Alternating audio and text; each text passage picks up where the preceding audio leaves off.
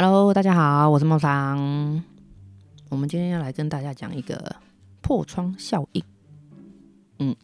我现在工作的地方啊，在巷子里面，就是我们店在巷子里面啊。然后我们是一条那个住宅区的巷子，不过车流量很大哦，而且从巷头到巷尾总共有四家的超商。嗯，真的还蛮大的，就是蛮多的啦。然后还有一家美廉社。然后我那天有可能太闲了，我算了一下，我们总共有十三家的早餐店。我说的早餐店是除了那种什么美式啊、中式啊，还有面线的啦、卖本丸的什么的，那个都算一家。所以前前后后加起来大概是十三家，而且我只有从巷头到巷尾的距离而已哦，就是我算的距离只有从从巷头到巷尾。那我 Google 了一下，巷头到巷尾距离大概是四百五十公尺。不过我今天不是要介绍美食啦，不是要介绍早餐啦。我要讲的是啊，像巷子里面啊，通常会有很多那个防火巷。那自从那个公家单位有在开始努力取缔之后，就是不能乱摆啦，就是不可以塞住防火巷什么之类的。其实现在防火巷都已经不像之前那样常见了，就是塞得满满的啊，被杂物塞得满满的。然后甚至还可以很干净，你可以从头看到尾，就是其实你就看得出来它是呃每一家的可能后后巷啊，或者是呃每一家的后门啊、侧门啊，反正就是整条可以从头看到尾。那除了安全以外啊，对那个接龙来说，我觉得看起来比较舒服啦。而且我觉得不堆放那个杂物，也可以让那个老鼠跟小强少了藏匿的地方，可能干净卫生也是会提升。那我们店呢、斜对面有一条防火巷，有个回收的阿嬷会固定在那边整理回收物，我们等等就叫她回收阿嬷，用回收阿嬷来称呼她哦。阿嬷其实就住在隔壁一条，应该是下一条街的巷子，我知道大概的位置在哪里了。而且她是住一楼的住家，可是呢，她家外面反而还没有堆积回收物哦，很奇怪，因为回收物都堆在那个对面防火巷那个地方了，然后一整个防火巷都是他回收专区，好奇怪哦，那个概念我不知道是什么什么怎么怎么办到的。那之前他其实是在我们的店旁边的防火巷，其实原本他在那边，不过他之前都是说呃可能借放一下啦。那大家看他做回收，其实都会给个方便让他寄放。其实不远处啦，就有个回收站，很大型的那一种，推过去卖钱其实没有很远。但是就是那个 but，久而久之，阿嬷的回收物越堆越多，她久久才会推去卖。明明就很近，可是不知道为什么她要堆这么久。所以我们旁边那个防火巷，除了脏乱以外，还有很多的回收物。然后每次跟他说啊，说的时候他就会推去卖，可是不说的时候啊，他就皮皮啊继续放。可是因为我们防火巷是活的，呃，所谓活的，就是说它是很多家就是家庭的后门呢、啊。有的时候有点像那个，呃，早期我不知道大家知不知道那种，呃，乡下文化，呃，乡下会有一种后街文化，就是左邻右舍啊，会把什么洗衣机啊或洗手槽，甚至是洗碗槽，就是移动式那种，然后放在那里使用。那你煮饭洗菜的时候，大家还可以聊下天啊，联络一下感情。就是我还蛮喜欢那种后街文化，对，就是像那个样子。然后呢，因为我刚刚讲是活的，就是防火箱是活的，所以被那个回收阿嬷就是放大使用，对，它真的放很大在使用，左邻右舍就开始抗议了。加上我们的房东，他其实就住在我们店的后面，算是在地的啦。那回收阿嬷竟然跟大家说是透过我们店房东的同意，所以让他摆在那儿。其实防火巷算是在我们店的正旁边。算，嗯、呃，也是出入口，对，就是应该说是它防火巷出入口在我们店的旁边，可是呢，它却是其他邻居的后门。如果要从防火巷通行的话，因为防火巷本来就是可以呃通行的地方，包含有一些可能那个冷气机的，呃，就是呃室外机都是要从防火巷施工的，对，所以是必须，如果等要从防火巷经过的话，是必须要跨过重重的障碍物。然后再从我们店旁边出来，所以久了之后，邻居就会来找我们抗议。可是事实不是如此啊，因为是阿嬷说什么，呃，房东让他摆在哪里的，实际上不是这样的。然后我们的房东啊，又是超级老实的勾引郎，你知道吗？怎么可能会自作主张同意让阿妈乱摆？好在邻居们啊都很了解我们房东的为人，因为我们房东是在地的，其实他就是一个好先生。那其实他们也更了解阿妈的个性，就是回收阿妈的个性啊。阿妈真的就是。皮皮呀、吼、真的是，所以大家的体谅下，嗯，就是邻居都没有跟我们的房东怒言相向啊。可是还是有透过房东请阿嬷不要再堆积杂物了。为什么会透过房东呢？因为他就是离我们最近的啦，所以就只能请请那个我们的房东先生代为转达。然后，然后回收阿嬷就光明正大的搬到我们对面的防火巷去了。对，对面防火巷他比较尴尬，他的位置比较尴尬，因为他出口是那个呃，他出口的店家就是他的店家，他是一个呃娃娃机店旁边的防火巷，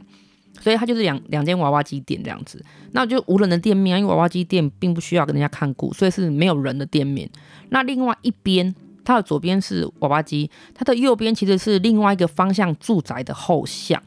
可是那一排那个住宅啊，深度比较浅。所以它就是一个很单纯的防火巷，并没有就是其他使用，不会有开后门啊什么的，完全都没有。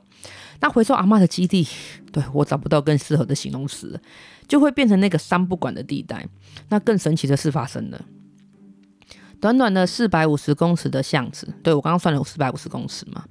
还有就是呃中间还会有跟我们巷子交错的弄巷弄的弄那种弄，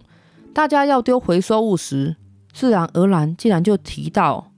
阿嬷的基地来了，就是提到那个防火巷。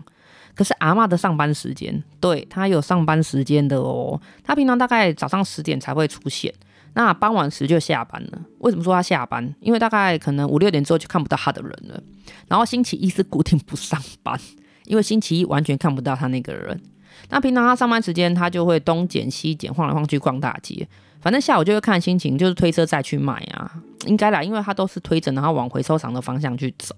所以我要说的是啊，附近的住户不管是不是阿妈的上班时间，他们想丢回收的时候，就直接提到防火巷口放下走人。对，一个人放，两个人放，五个人放，莫名其妙啊，那个基地就成型了耶。大家的默契都那个时候培养起来了，我都觉得莫名其妙。我每次看到大家提回收来放，就觉得太不可思议啦、啊。你们都看得到很脏乱哦，你们也不是住很远哦，因为有好常常都会有熟面孔啦，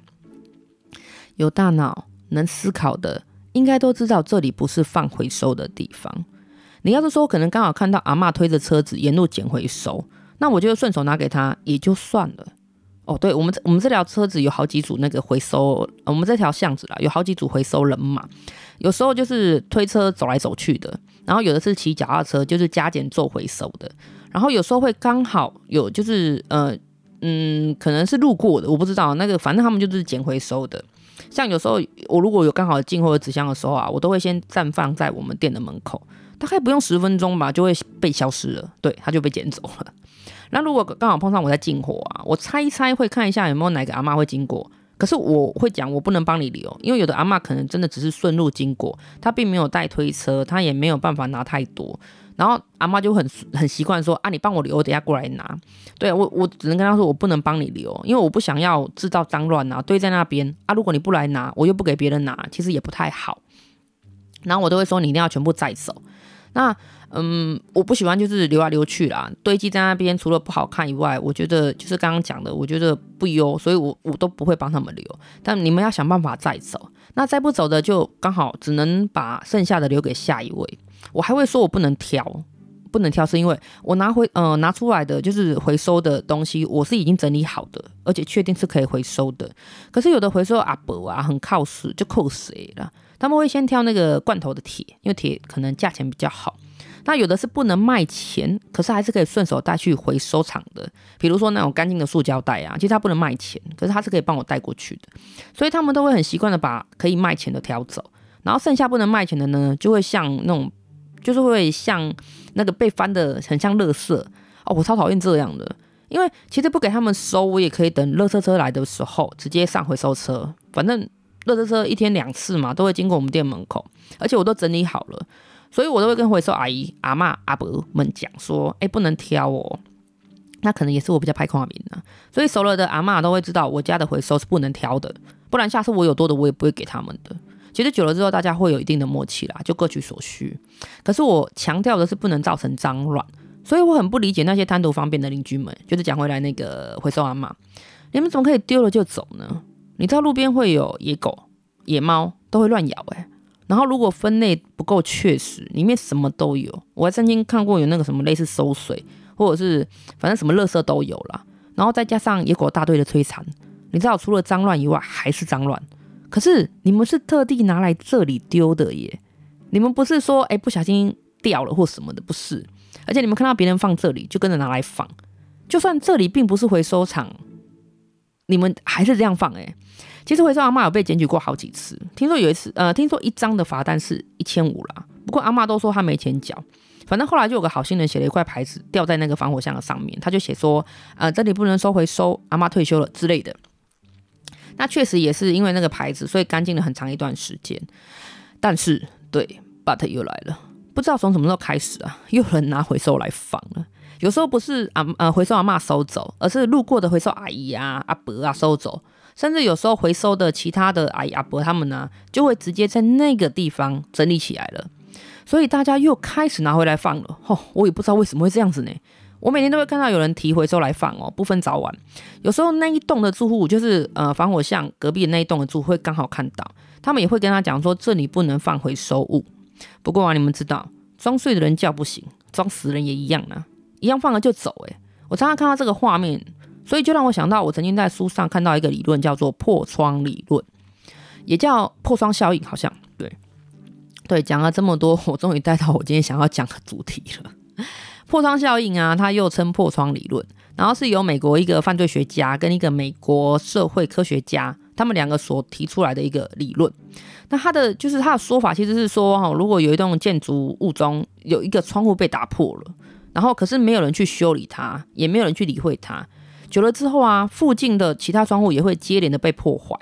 它其实还蛮奇怪的，我就会想到是像废墟啊，可能盖到一半的烂尾楼，其实当有人去破坏之后啊，反正可能人看不到，也没人管吧，就会陆陆续续遭受大面积的破坏。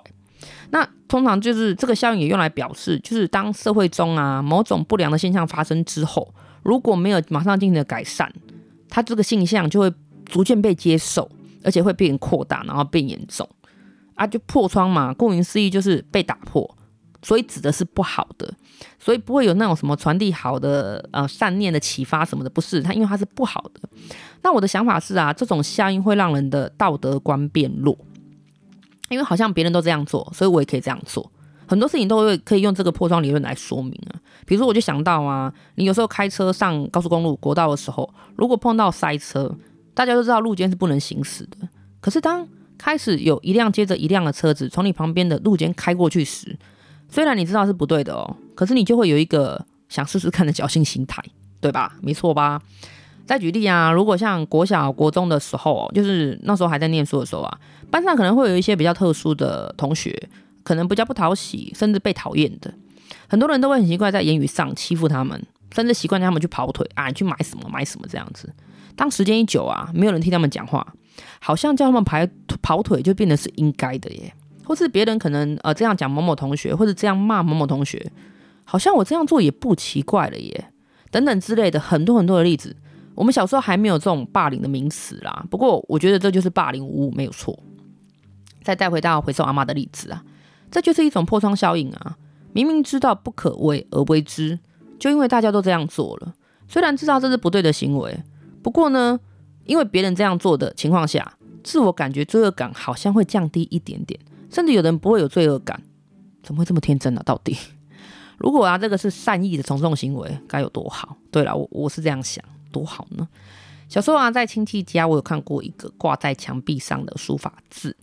它写着“莫以善小而不为，勿以恶小而为之”。我今天就借由这个回收阿嬷的故事来讲到这个理论，也是突然想到了，希望跟大家共勉之。拜托记得回收，不要再乱丢了，好吗？好啦，我是妈妈桑，祝福你有一个很棒的今天，晚安喽。